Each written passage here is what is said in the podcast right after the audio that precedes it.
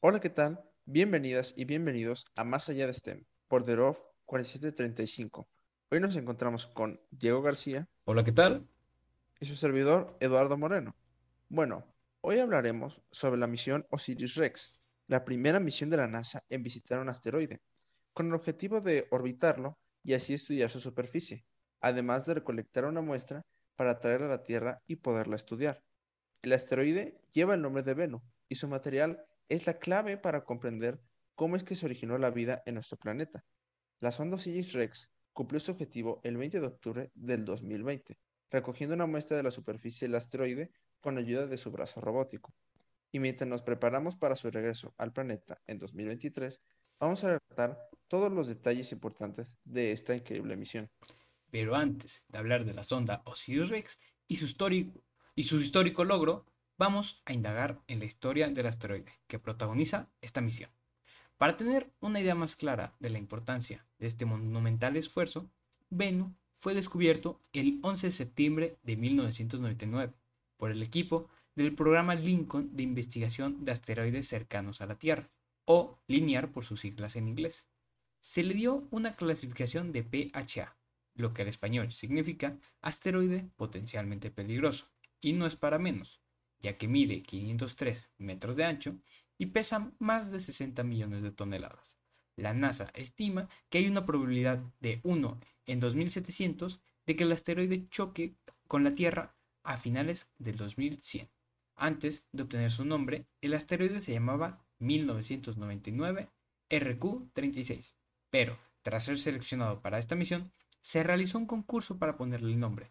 El ganador fue un niño de 9 años, que escogió el nombre de Bennu por el ave relacionada con el dios egipcio Osiris. Bennu fue clasificado por la NASA como un asteroide tipo espectral B, conocidos también como condritas carbonáceas, ya que suelen contener materia orgánica y agua. Ese tipo de meteoritos contienen entre 1 y 4% en masa de carbono. Son los asteroides más antiguos conocidos y contienen sustancias procedentes de los inicios del sistema solar. Estos meteoritos cayeron en nuestro planeta hace millones de años y se cree que fueron los responsables de contribuir con el material hidratado y rico en carbono a la Tierra, ingredientes esenciales para la vida. Es por esto que los científicos creen que la arena, el polvo y los fragmentos de roca que se encuentran en la superficie de Venus podrían contener pistas sobre el origen de la vida en la Tierra. Otra razón por la cual la NASA empezó esta misión es debido a la órbita del mismo asteroide.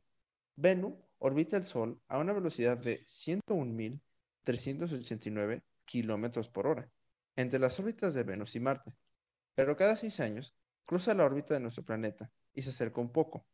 Gracias a este patrón en su órbita, el asteroide tendrá un encuentro muy cercano con el planeta Tierra en el año 2135, y esto cambiará en gran medida su órbita, haciéndola más difícil de predecir y dificultando su estudio y observación. Y ahora que ya cubrimos el asteroide Venus y su importancia, vamos a discutir sobre la sonda responsable de que esta misión haya sido exitosa. Hasta el momento, Osiris-Rex fue construida por la empresa estadounidense Lockheed Martin, pesando unos 2.110 kilos, de los cuales más de la mitad son de puro combustible. El cuerpo de la sonda mide unos 3 metros aproximadamente y tiene una forma cúbica. Cuenta también con dos paneles solares sujetados en la parte superior de la estructura, que, al ser desplegados, hacen que la sonda completa termine midiendo unos 6 metros de largo y le dan una apariencia de un pájaro en vuelo.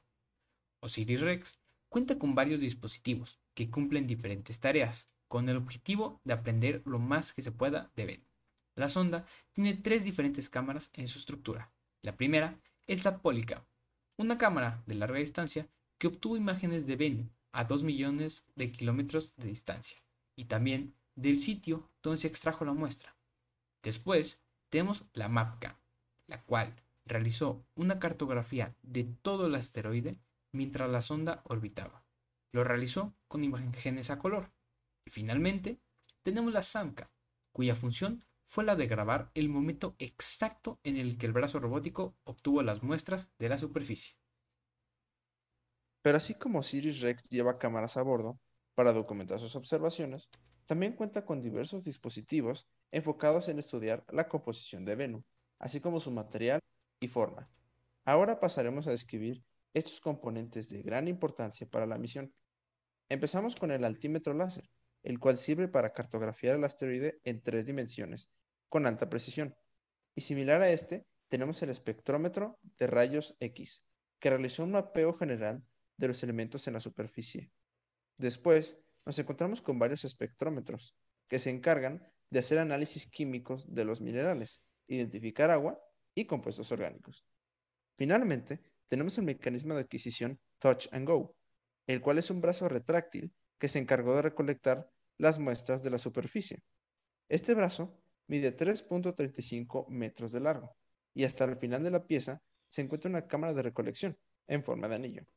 El funcionamiento de este mecanismo es comúnmente descrito como una aspiradora inversa. El anillo se acerca a la superficie de Venus y expulsa una corriente de gas nitrógeno presurizado, para así levantar el polvo y pequeños fragmentos de roca. Esta nube de materiales se genera por debajo del anillo y es redirigida a la cámara de recolección, que se encuentra dentro de este. Después de esta maniobra, el material recogido se coloca en la cápsula de retorno de muestra, o SRC en inglés, donde se guarda de manera minuciosa para garantizar su seguridad durante todo el viaje y su llegada a la Tierra. Bueno, pues ya cubrimos los aspectos más importantes de nuestros dos protagonistas, la sonda Osiris-Rex y el asteroide Bennu. Ahora les relataremos cómo es que ha procedido la misión hasta la actualidad y lo que se espera para su desarrollo y conclusión en un futuro. La misión empezó con el lanzamiento de la Osiris-Rex el 8 de septiembre del 2016 desde Cabo Cañaveral en Florida. Al ser una misión longeva, se diseñó a la sonda para soportar muchos años en el espacio, dándole una estructura sólida, duradera y robusta. Por esta misma razón, tiene una forma cúbica. La misión tardó dos años en llegar al asteroide, completando su viaje el 3 de diciembre del 2018. La sonda empezó a orbitar mientras lo estudiaba con ayuda de los instrumentos que ya mencionamos previamente. Tras hacer esto, Venus se convirtió en el cuerpo celeste más pequeño en ser orbitado por una nave espacial humana. Además de estudiar al asteroide, la sonda también localizó el sector donde se recolectarían las muestras en un futuro, conocido como Nightingale o Ruiseñor en español. Es una área rocosa de 16 metros de diámetro y después de dos años de estudiar al asteroide desde su órbita, la sonda descendió a la superficie de Venus el martes 20 de octubre del 2020, donde se mantuvo por 16 segundos mientras el brazo robótico recolectaba muestras del asteroide. Sin embargo, el mecanismo desplazó casi 500 gramos de material al suelo, lo cual también levantó varias piedras grandes que bloquearon el mecanismo de cierre del contenedor de muestras, causando así una fuga de material de los contenedores.